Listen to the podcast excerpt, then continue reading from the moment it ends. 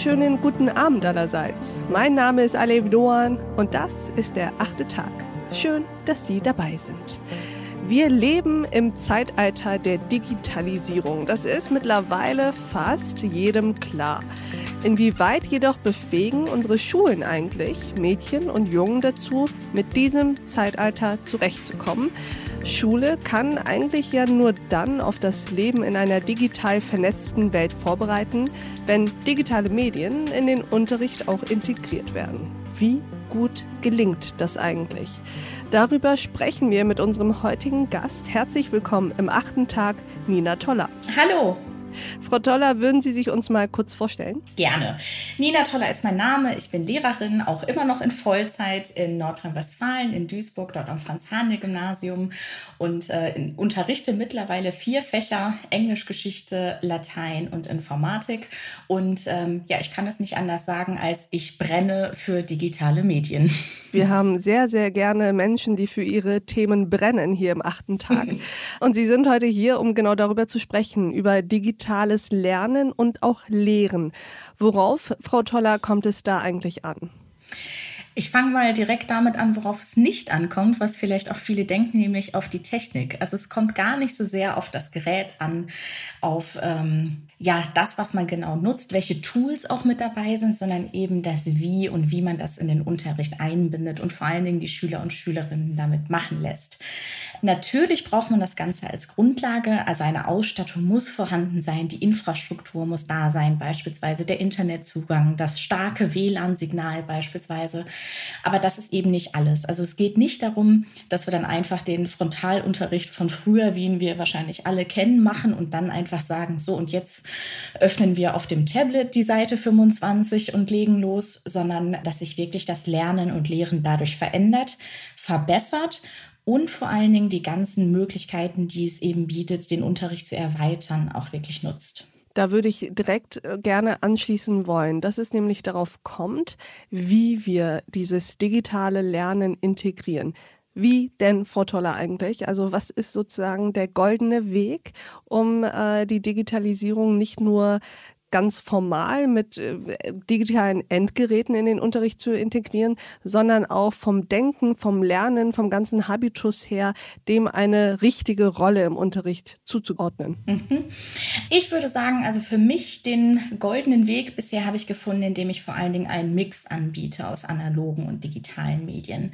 Einmal das und was ich auch gerne betone, ist eben, dass es vor allen Dingen selbstverständlich wird. Also momentan ist es ja noch so, ich sag mal, ein Hype tatsächlich tatsächlich seit mehreren Jahren, das heißt, wow, da sind digitale Medien mit am Start, sondern das ist eher das, was es zwar gut macht und was auch motivierend ist, aber dass es viel selbstverständlicher und routiniert wird, dass eben digitale Medien genauso dazugehören wie eben das Deutschbuch und das Geodreieck und der ich sag mal, der Bleistift vielleicht für den Kunstunterricht, sondern dass man einfach auch daraus schöpfen kann, welche Möglichkeiten man hat und das eben nutzt. Das heißt auch, dass wenn man sich als Lehrkraft überlegt, wie gestalte ich meinen Unterricht, wie gehe ich die nächste Unterrichtsreihe an, dass ich nicht überlege, ach, ich möchte es besonders digital machen und es soll quasi ja, alles darauf hinauslaufen, dass es besonders digital sein wird, sondern eher, wo kann ich es nutzen, dass es auch wirklich etwas bringt, dass es meine Schülerinnen und Schüler weiterbringt und eben auch nicht zu viel Zeit kostet, beispielsweise, weil man dann am Ende vielleicht was nett und bunt und digital und schillernd hat, aber gar nicht. Ähm, ja, das so genutzt hat. Ich mag das Wort eigentlich nicht, aber ich nutze es an dieser Stelle, dass man vielleicht den Mehrwert da gar nicht erkannt hat. Ich würde ganz gern mal direkt hier einhaken und eine mhm. ganz grundsätzliche Frage stellen. Diese digitalen Medien und Endgeräte, von denen wir immer sprechen, welche sind das eigentlich, die man so im Unterricht benutzt und vielleicht auch benutzen sollte? Also was sind so die Standardgeräte, die aus Ihrer Sicht für einen guten, digital mitgedachten Unterricht vonnöten sind? Sowohl von Seiten der Lehrenden und der Schulen als auch von Seiten der Schülerinnen und Schüler. Mhm. Ich glaube, wenn man ähm, gerade beide Seiten betrachten möchte und wirklich gut miteinander verknüpfen möchte, braucht man echt mehrere Geräte. Also einmal ein Mobilgerät, was man wirklich überall mit hinnehmen kann, was aber alles kann, sowas wie Kamera, Ton, was eben auch handlich ist, also sei es jetzt das Smartphone oder das Tablet. Mhm. Aber auch, glaube ich, vielleicht kommt da so ein bisschen die Informatiklehrerin dann bei mir rum, dass man auch so eine Art Computersystem kennt, wo es eben um Dateiablage und Ordnungssysteme und so geht. Also man muss jetzt nicht verstehen, welche Bits und Bytes dahinter sind, aber dass man auch eine Art Ordnerstruktur sozusagen kennt. Daher würde ich das gerne kombinieren. Also in Schülerhand auf jeden Fall ein Mobilgerät und aufgrund der Größe würde ich schon eher zum Tablet hingehen und das wirklich bevorzugen. Aber eben auch, dass sie wissen, wie es mit ihrem Lieblingsgerät, nämlich mit dem Smartphone, wirklich umgehen können. Dass es nicht nur Spiel- und Freizeitmedium ist, sondern sie auch wissen, damit kann ich auch schon ganz schön viel machen, das eben zum Arbeiten und Lernen nutzen.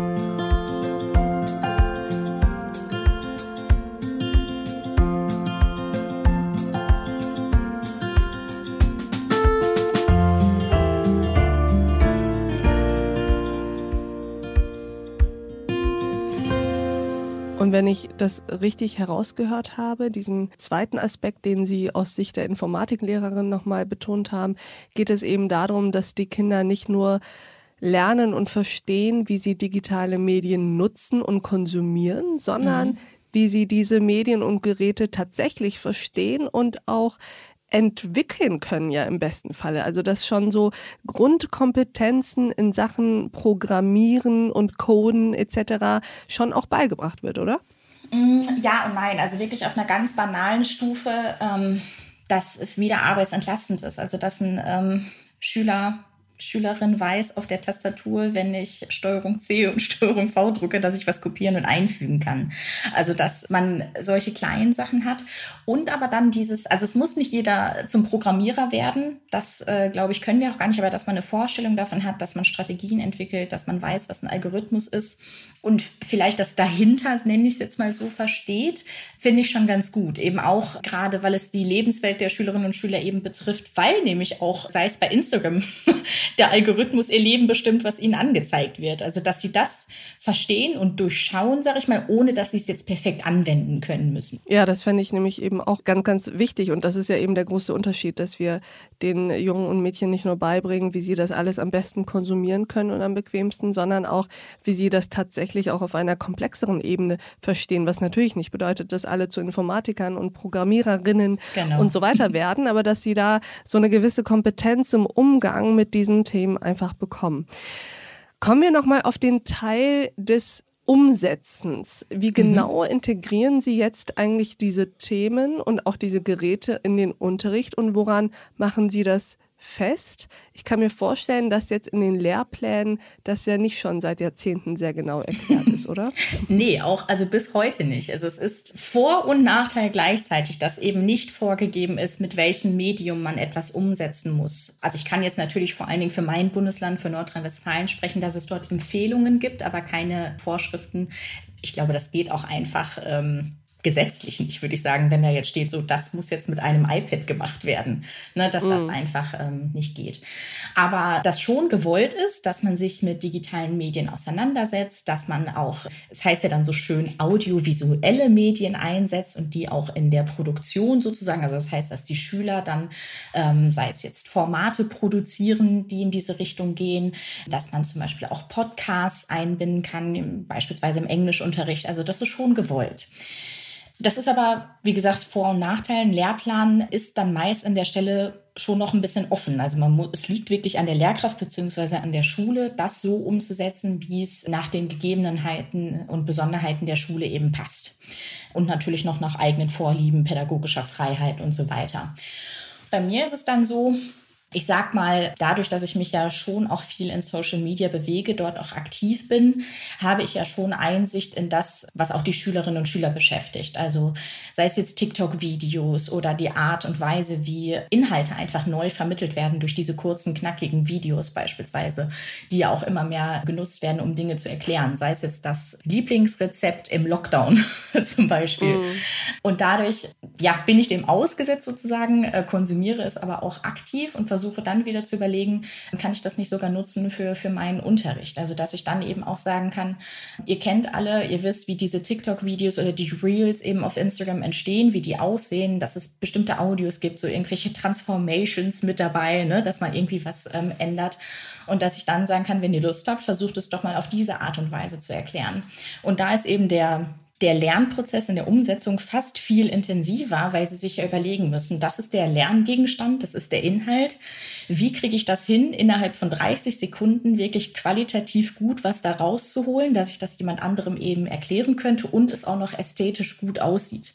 Also das ist nochmal ein ganz anderer Zugang an der Stelle. Und ansonsten ist es eher so, dass ich, ich sag mal, das Ganze ein bisschen breiter anlege. Also ich arbeite schon seit Jahren jetzt ähm, manchen Kursen, Klassen. Jetzt seit Corona kann ich das auch wirklich mit allen machen, weil wir eben die Lernplattform dafür haben, dass sie komplett online zusammenarbeiten können. Ich gehe nochmal auf den Englischunterricht. Wenn sie Texte schreiben sollen, dass sie das online tun können, dass sie das nicht alleine machen müssen, dass sie gemeinsam einen Text verfassen können, eben in einem geteilten Dokument beispielsweise.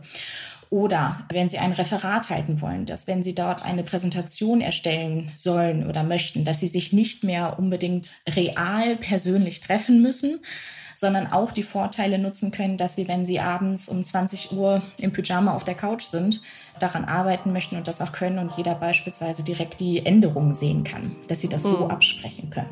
Mhm. Was sich auch so, ich glaube, zeigt oder herauskristallisiert in dem, was ich sage, die Arbeitserleichterung für alle, also für die Lehrkräfte, aber eben auch für die Schülerinnen und Schüler und dass man wirklich die ähm, Vorteile nutzt, die die digitalen Medien eben bieten. Und damit kommt eben, dass sie dann sehen, es geht was, ich kann mehr machen, ich kann es einfacher machen, kommt auch die Motivation dann dahinter, weil ähm, sie ja dann auch stolz auf sich sind, was sie dort produziert haben. up.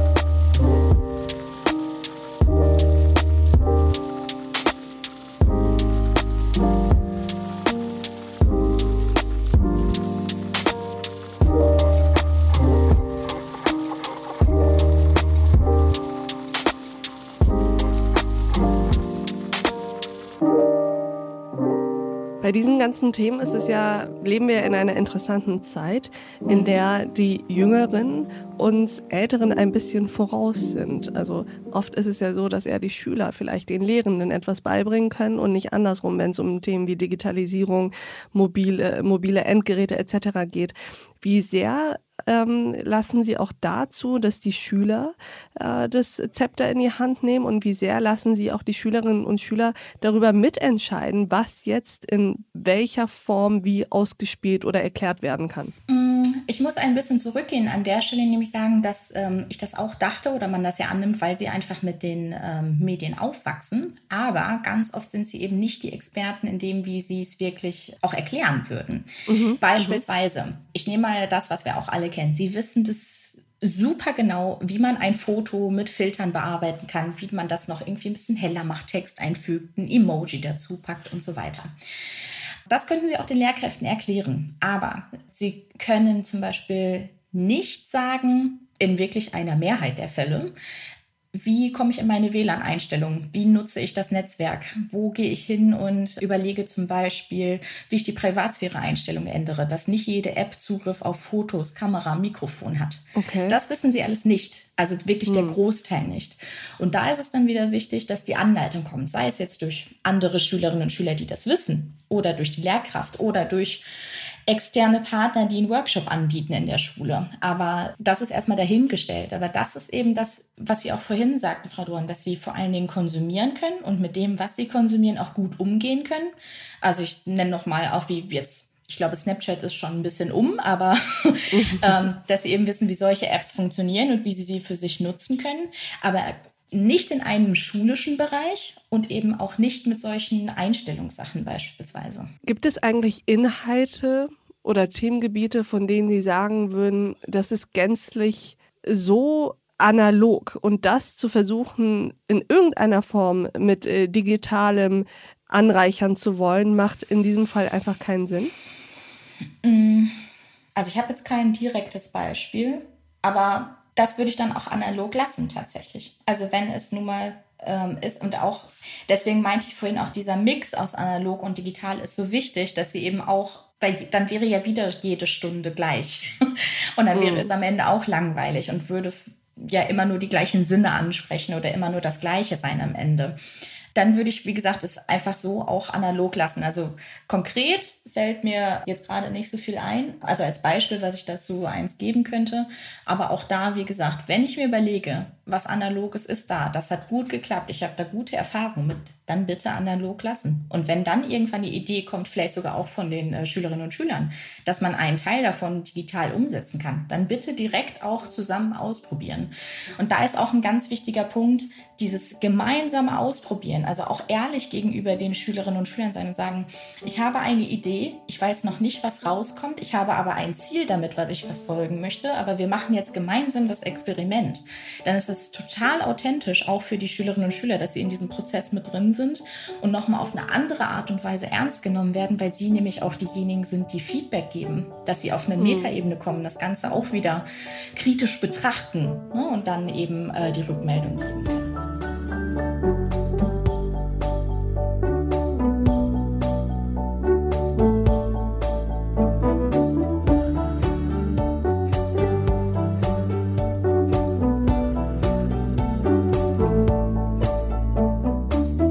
Sind Sie eigentlich ähm, mit Ihrem Engagement und auch Ihrem Bewusstsein für diese Themen ein Ausnahmefall, frage ich mich gerade, weil Sie eben auch Informatiklehrerin sind und weil Sie eben sich auch über soziale Netzwerke äußern und auch Informationen einholen.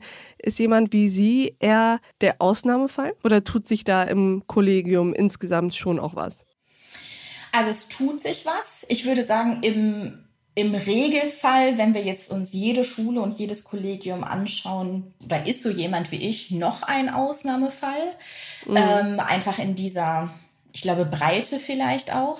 Aber wenn man sich gerade anschaut, was bei Twitter und auch bei Instagram, also Hashtag Twitter-Lehrerzimmer oder eben Hashtag Insta-Lehrerzimmer, wer sich dort findet, Ideen austauscht und auch wirklich weitergibt und auch weiterentwickelt, dann, dann nicht. Also da gibt es wirklich sehr viele Pioniere, Vorreiter wirklich und Diskussionsanführer, nenne ich sie mal, mhm. die dort auch wirklich öffentlich und sichtbar sind. Und wie ist der Austausch innerhalb des Kollegiums so? Also erfahren Sie da vor allem Offenheit und Interesse? Ja, da gibt es natürlich eine kleine Entwicklung. Ich habe Informatik übrigens ähm, nachgemacht, sozusagen. Da war ich schon fertige Lehrerin und das kann man dann in manchen Bundesländern machen, wenn es äh, Mangelfach eben ist. Und das ist Informatik, ich glaube, überall. so durfte ich dann eine Qualifikationserweiterung machen. Und mein Blog und ähm, meine Passion für die digitalen Medien hatte ich ja schon vorher, bevor ich Informatik auch als solches unterrichtete anfangs, also deswegen zu der Entwicklung, hatte ich schon diesen Nerd. Status. Ich glaube, manchmal mhm. habe ich den auch heute noch, wenn ich wieder mit einer, ich sage es jetzt mal so, abgefahrenen Idee um die Ecke komme.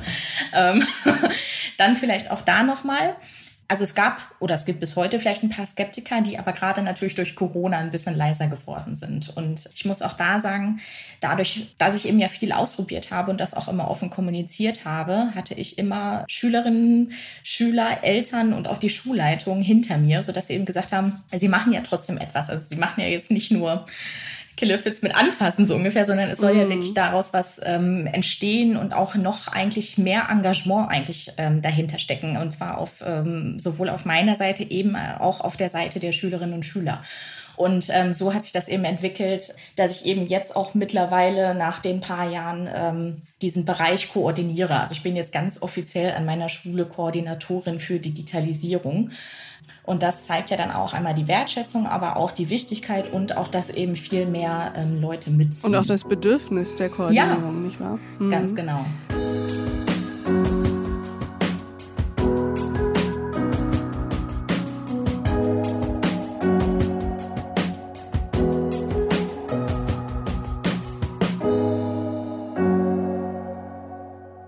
Abschluss habe ich folgende Frage. Wie würden Sie eigentlich in vielleicht wenigen Sätzen zusammenfassen, was Ihr Ziel ist mit diesem, mit diesem Fokus auf das Digitale im Lernen und Lehren? Also was wollen Sie?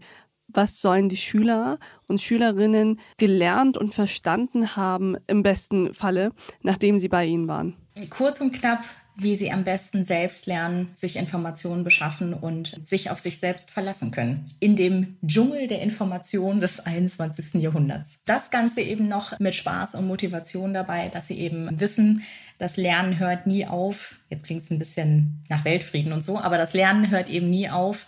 Sie haben die Grundlage und die Werkzeuge, wie sie sich neues Wissen aneignen und das auch immer wieder die nächsten Jahre tun, auch wenn sie schon lange die Schule verlassen haben. Aber das klingt doch eigentlich sehr gut. Also alles, was nach Weltfrieden klingt, ist äh, schon mal an sich, finde ich, äh, kein Fehler, sondern erstmal ganz schön.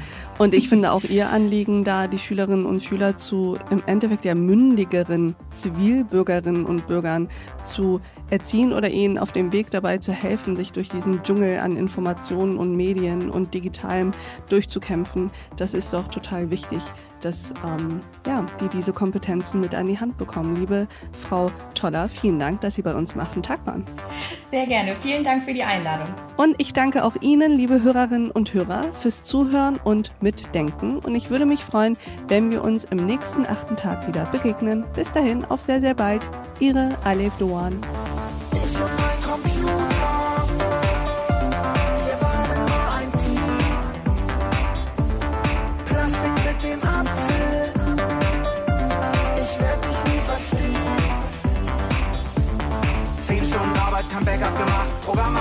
Computer kaputt, alles ist weg, Festplatte voll, falsche Version, Update verpasst, kein Handbuch dabei, RAM zu klein, Sanduhr, Sanduhr, Prozessor zu langsam, Cracks runtergeladen, Virus eingefangen, Netzteil vergessen, Akku ist leer, druck mir das mal aus, Düse verstopft, Patronen ist leer, Kabel zu kurz, schick mir das mal rüber, ist nicht angekommen, falsche Version, Update nicht verfügbar, viereckige Augen, Bildschirm schwarz, bei Google gesucht, gar nichts gefunden, Auktion verpasst, Software gezogen, ist schon wieder alt,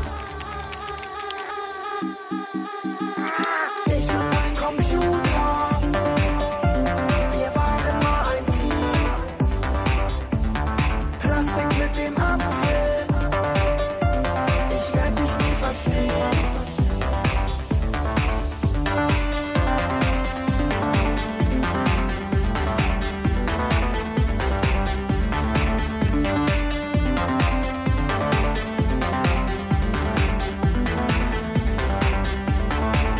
vergessen, Gerät nicht gefunden, kein Steckplatz mehr, Wackelkontakt, CD nicht beschriftet, Fehler unbekannt, Seite lädt nicht hoch, Kreditkarte gehackt, alles weg, Plug und Play, versteh ich nicht, Drag und Drop, versteh ich auch nicht, Read Not Error, Sanduhr, Sanduhr, kein Dongle dabei, keine Flatrate, Posteingang voll, Trojaner eingefangen, Software im Arsch, Kontakte gelöscht, PIN-Code vergessen, Überweisung nicht möglich, Mauszeiger bewegt sich nicht, Datenüberschuss, kann Wireless lernen, E-Mail nicht beantwortet, Spam beantwortet, zu wenig Megabyte, Sanduhr, Sanduhr, Sanduhr, Sanduhr, Sanduhr, Sanduhr, Sanduhr, Sanduhr. Oh. Ich und mein Computer.